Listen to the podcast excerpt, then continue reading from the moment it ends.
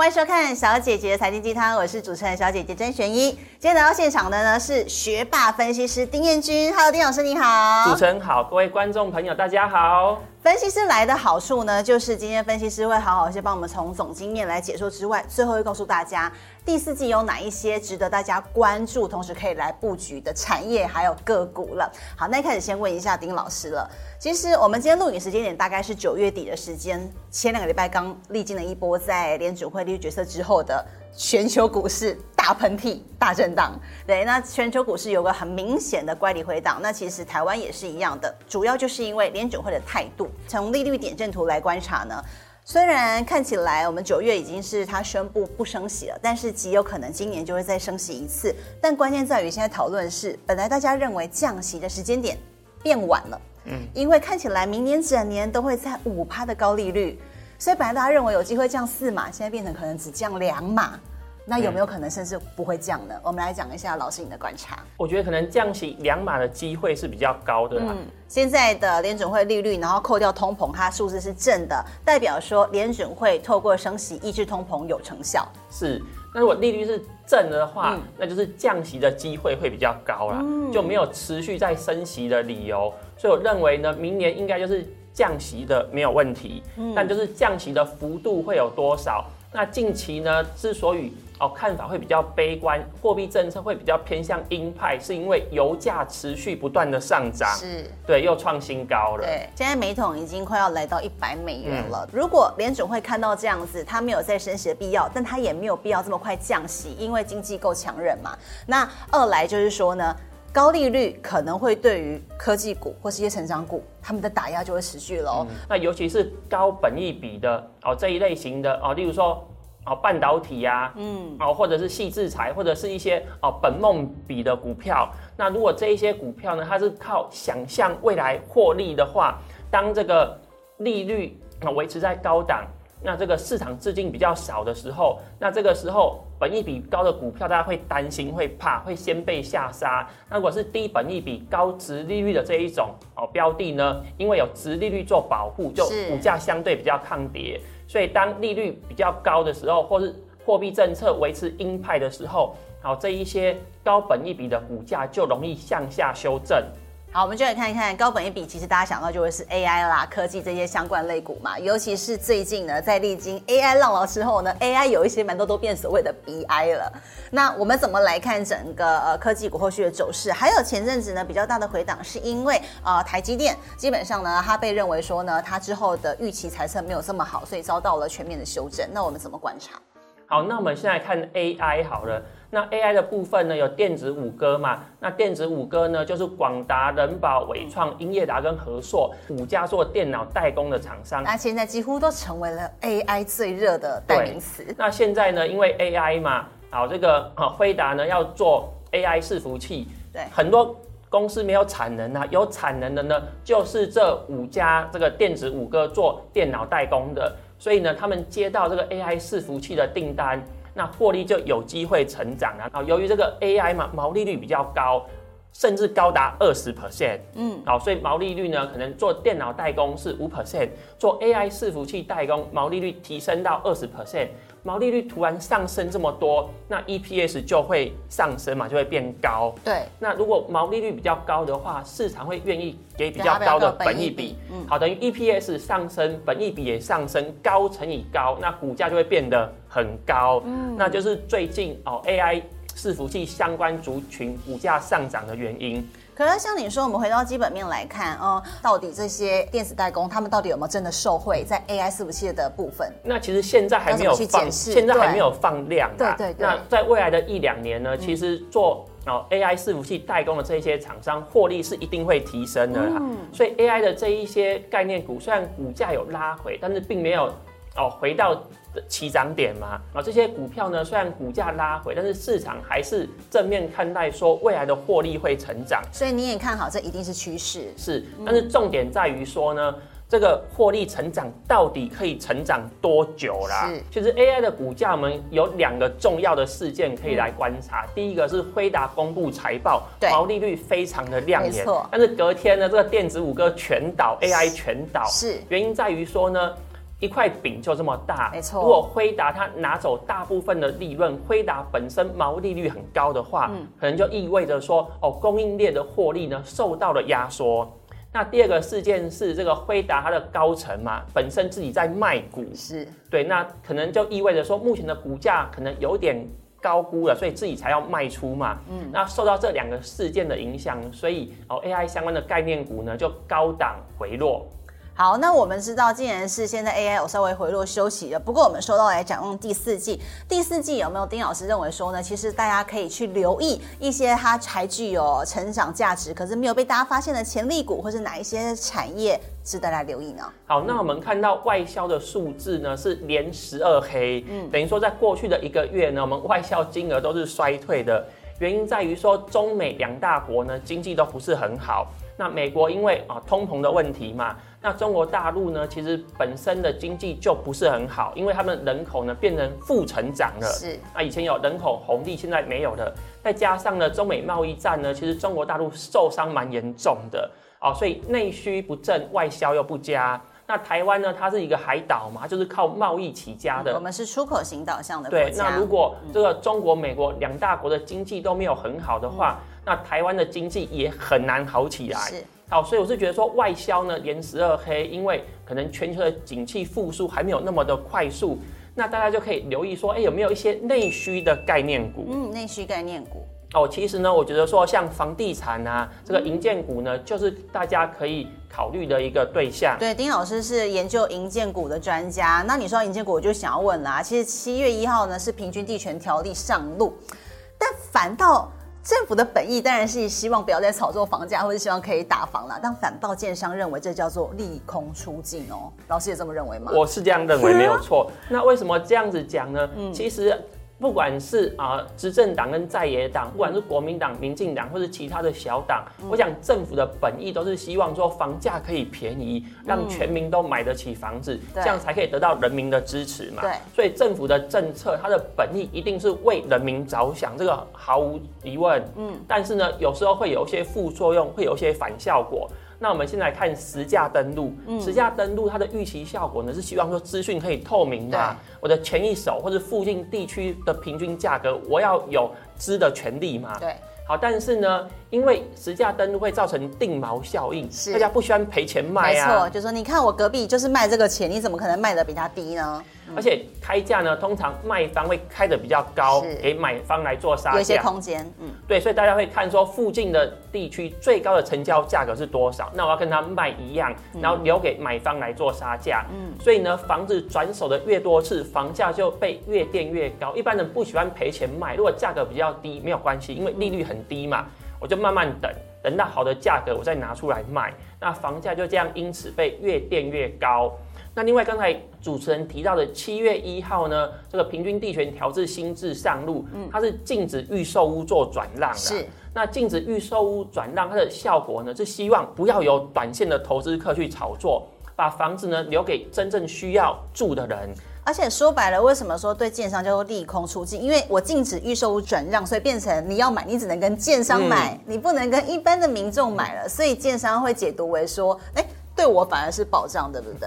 所以对建商来说呢，短期是有利的，等于说筹码被锁住了嘛。是。那原本的预售屋呢，在投资客手上，它是无法抛售出来的。嗯。那长期呢？对建商而言，长期还是看供给跟需求，因为过了一定的时间，这些投资客的手上的余屋呢，还是可以出售。嗯嗯嗯。所以短期对建设公司是利多啦。那另外呢，为了防止短线炒作，所以短期交易的税负加重。对。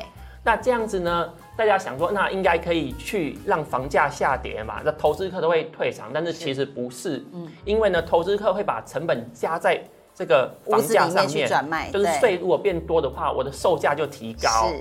好，所以这一连串的，那如果这个供需是有沃壳的话，它抛出来一定还是会有人接。嗯，但一旦有人接了，这个价格就在市场上又再回到你讲的石灯被大家看到了，嗯、它等于又再堆上去了一层。嗯，所以其实整个房市最后还是回到了整个的供需，永远都会有刚需的人存在。嗯、所以不管是政府立这些条案的利益是什么，那现在看起来呢，如果说这些条案短期之内看起来真的还是对建商有利嘛，因为我们回到就是你终究只能跟建商买，所以你看好的银建类股就是一些建商嘛。对，那尤其呢，八月一号还有一个很厉害的政策是青年首购专案。对，那青年首购专案是要让年轻人买得起房子嘛？是。所以门槛降得很低，宽限期有五年，那贷款的期限有四十年，利率呢只有一点七七五 percent。对。在这样的情况下，因为门槛降低了，所以很多原本买不起房子的年轻人都有实力去购买。那在这样的情况下，因为需求变多嘛，所以房价又在继续上涨。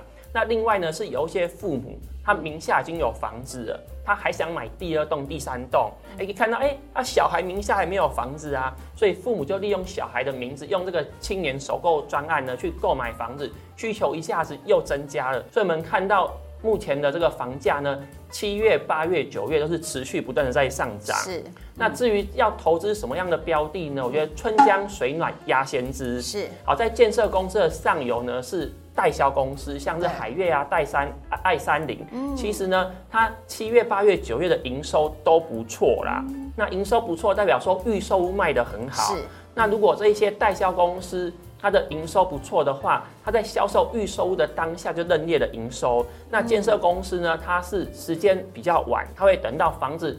盖好了交屋的时候才认列营收跟获利，对，所以如果代销公司营收不错，我们就可以啊推测说，去推估建商的最后的营收也会不错。对，两到三年后建设公司的获利也会不错。对，嗯，好，那有哪一些建设公司，你觉得这时候可以留意跟观察？好，那嗯，我觉得呢，冠德的话就可以做留意啦。嗯，那建设公司我喜欢买说近期有。建案完工的，嗯，就不要说买了之后等很久都是空窗期，嗯，像冠德呢，它有一个新天汇建案，嗯，在三重的，对，那这个建案 EPS 大概是七块左右，嗯。嗯，那在明年的第一季就会完工，认列营收跟获利，是，再加上其他的建案呢，所以冠德明年的 EPS 大概会有十块，哦，也就是说你喜欢一建股原因是因为它的营收是固定的，所以基本上你可以算得出来它可以赚多少钱。嗯好，那还有其他哪一些？那另外像是勤美啊，勤、嗯、美有个勤美之声建案，是。那这个建案的毛利率其实将近五十 percent 哦，嗯，所以那这个建案呢，也是明年的第一季会完工入账，嗯，好，所以现在第四季嘛，那如果明年第一季就有营收就有获利的话，投资买了之后比较不用等太久，嗯，对，那晴美呢，除了这个晴美之声建案，再加上其他的建案，EPS 大概也是十块。好，所以这冠德跟晴美呢，明年的 EPS 大概都会有十块。那另外呢，像这个呃新美琪二四四二的新美琪，嗯，它有个划世代建案，是。那这个建案的 EPS 是在八块以上，是。但是它比较晚，它不是明年，它是后年二零二五年的时候才会完工交屋，所以二零二五年呢，新美琪的 EPS 大概会有八块钱以上。嗯，好，那其实我们可以来观察，除了像是在银建类股上面你会多留意之外呢，我们说到了在二零二二年，因为受到之前防疫险的重挫打击，然后还有这个猛烈升息之下的金融股，金融股是不是等于算是也可以开始大家回头来关注了？我觉得金融股呢已经利空出尽了、嗯、啊，因为去年有防疫保单嘛，对，有这个俄乌战争，二债下跌，是，那之后美国持续的升息，股债双跌，嗯、等于说所有的利空消息都发生在二零二二年，对，但是金融股有没有因此说？哦，赔钱呐、啊，有公司倒闭、啊。今年是有一些配不出来息、啊，对，有有配不出息的，但是有没有因此倒闭？没有哦，对，对，所以其实金融股的体质相对是不错的。嗯，那今年呢，由于利空出尽嘛，那获利跟去年相比，大部分都是增加的，都是成长的。嗯、那如果二零二三年有比较高的获利的话，那二零二四年。应该也会有比较高的鼓励啦，是，所以是可以期待的。因为二零二二年的基期比较低，嗯，那要怎么样来选择这些金融股呢？我觉得可以选择外币放款占比比较高的金融机构，嗯，好，原因是美国维持高利率，是，那如果高利率的话呢，美元的放款它的利差会比较大。OK，所以还是锁高利差，所以特别你看的指标是外币放款占比的指标。这比较特别。那如果这个外币放款占比比较高呢，它的利息净收益金额会比较高。嗯，那利息净收益金额比较高，这个是用美元计价的。那由于美国高利率嘛，强势美元，这个亚洲啊，然哦，新兴国家的资金呢又流回美国的话，美元就会比较强势，那新台币就会贬值嘛。对可能原本是三十块，现在变成三十二块，等于说美元放款占比比较高的这一些，然后银行股这些金融机构呢。本身用美元计算的哦税后净利金额就会比较高，然后再换算成新台币的获利，由于新台币贬值嘛，用三十二这个金额比较大的数字去乘的话，乘出来用台币计算的税后净利金额会更高啦，等于说有双重效果。所以等于就是锁定有点像是这个升息末端高利时期的美元高利商机，它也可以挹注这些相关在外币放款比重比较高的金融类股，他们可以比较多的利差，可以来提升整个公司的获利。嗯那我举了五家的银行，嗯，好，这个中信银、兆丰银、上海商银、永丰银跟啊第一银行，啊，这五家银行呢、嗯、都是在两成以上，占比比较高嘛，所以对税后净利的这个提升的效果呢会比较显著。嗯，好，那么小姐姐的财经鸡汤呢，我们有跟股市爆料同学会来合作，那也就是说股民问问题，专家来解答了。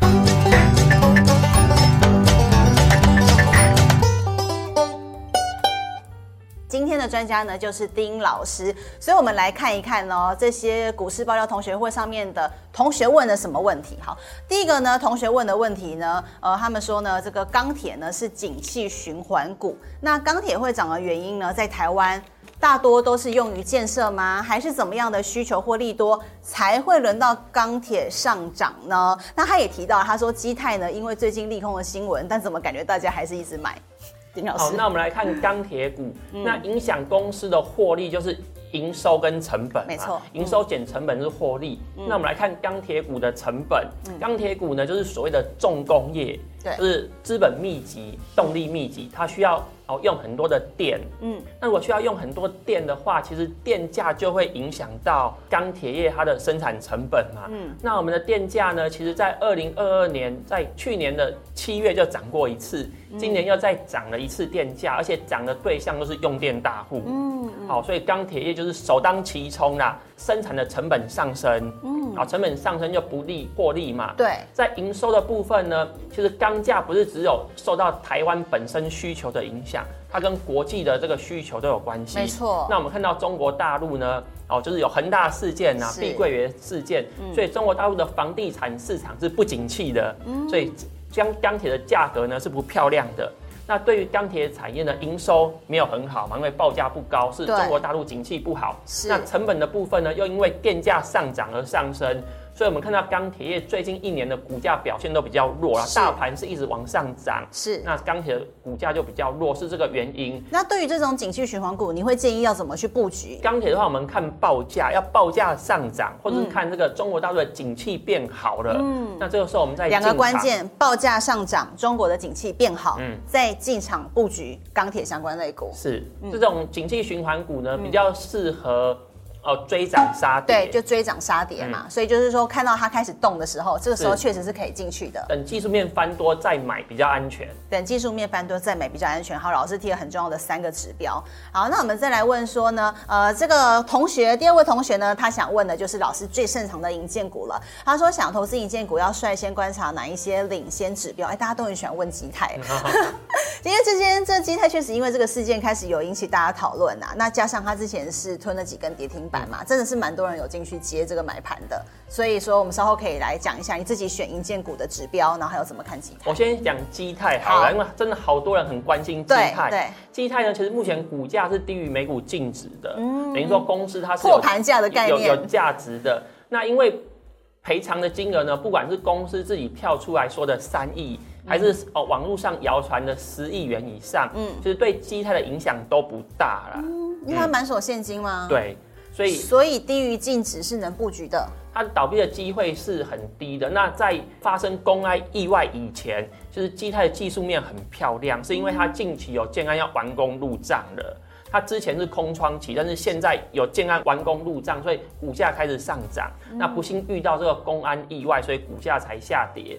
那我个人认为说呢，短期对基泰的这个基本面呢是不会有太大的影响。对它的影响呢，是未来的部分，可能民众失去信心啊，以后不敢去买基泰的房子，那以后呢，不敢找基泰进行合建去进行都更，嗯，所以我觉得哦，未来可能基泰它商誉受损的部分才是比较严重的，那短期的财务是完全没有任何问题。是，其实信心危机是它以后之后比较面临比较大的考验。嗯、那如同这位同学提问的，银建类股想投资的话，老师会参考哪一些领先指标？如果是领先指标的话，我们应该要看未认列之合约承诺，就是看合约负债的部分，看预售物到底卖的好不好。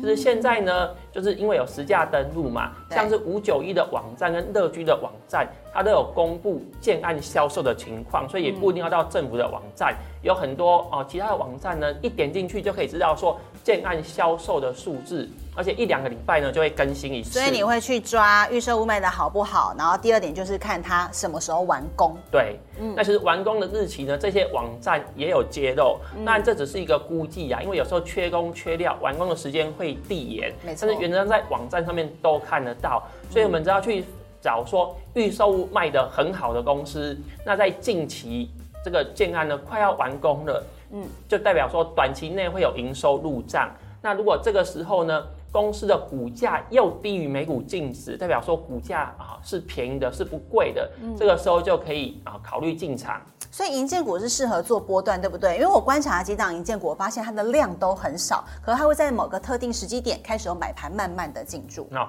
因为台湾人呢，有些大部分人喜欢做短线啊，喜欢去买电子股嘛，嗯、所以电子股它的比较热。那银建股呢，由于要放比较久，那股价波动比较小，比较无趣啦，嗯、所以当冲的人数一定少嘛，嗯、所以成交量也会比较少。嗯、那对于这种银建股呢，其实在成交量小的时候，我会认为说，哦，因为公司有价值啊，没有人想要卖啊，所以成交量很小。那这个时候呢，其实我们可以慢慢去布局。因为只要之后建案完工入账，公司有营收有获利，隔年配出不错的现金股利的话，就会有其他的买盘进驻，那成交量就会上升。那这个时候不应该买进，应该是要。卖出站在卖方就可以买在比较低的价位，卖在比较高的价位。嗯，所以先掌握老师讲这些领先指标，然后找到呢它空窗的时候进去，慢慢的布局。等到其他买盘进驻的时候，就是大家该出脱的时间点了。对，好，我们再看第三题，这个同学是问说，哦，他问的是跟这个科技相关的。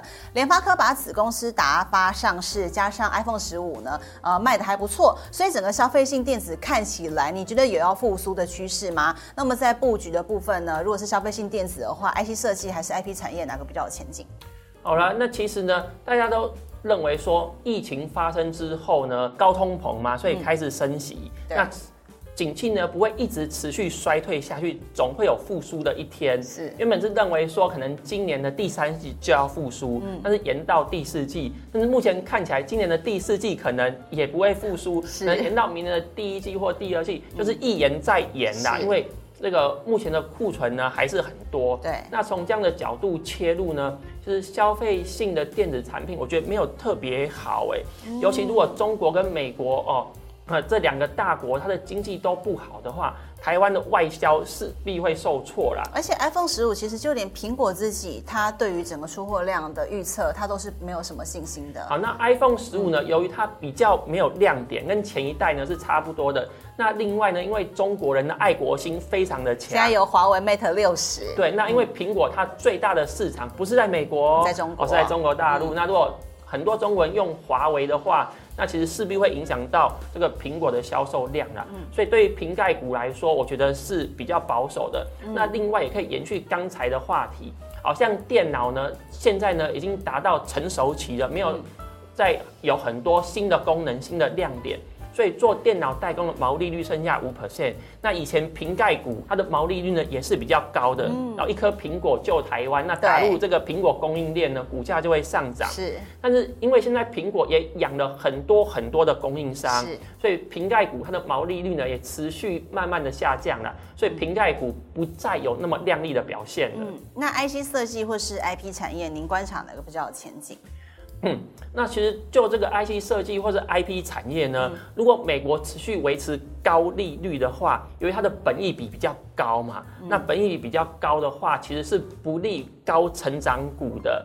好，所以对于这一些哦，本益比比较高或是本梦比，那有一些它是想象未来商机的，给它比较高的估值呢，但这种高估值很容易被于高利率影响而上下来，就是股价的波动会比较大。那我个性比较保守嘛。所以对于这一种，我觉得说，如果你真的想买的话，不要配置太多的资金。有时候公司本身没问题，获利是好的，但是因为市场资金不够，那这个评价变得比较低，本益比变比较低，股价就开始往下杀。所以这一种就算是基本面不错，我还是比较保守看待。好，非常谢谢丁老师今天带来的观察跟分享喽。小姐财经台，我们下回再见，拜拜，拜拜。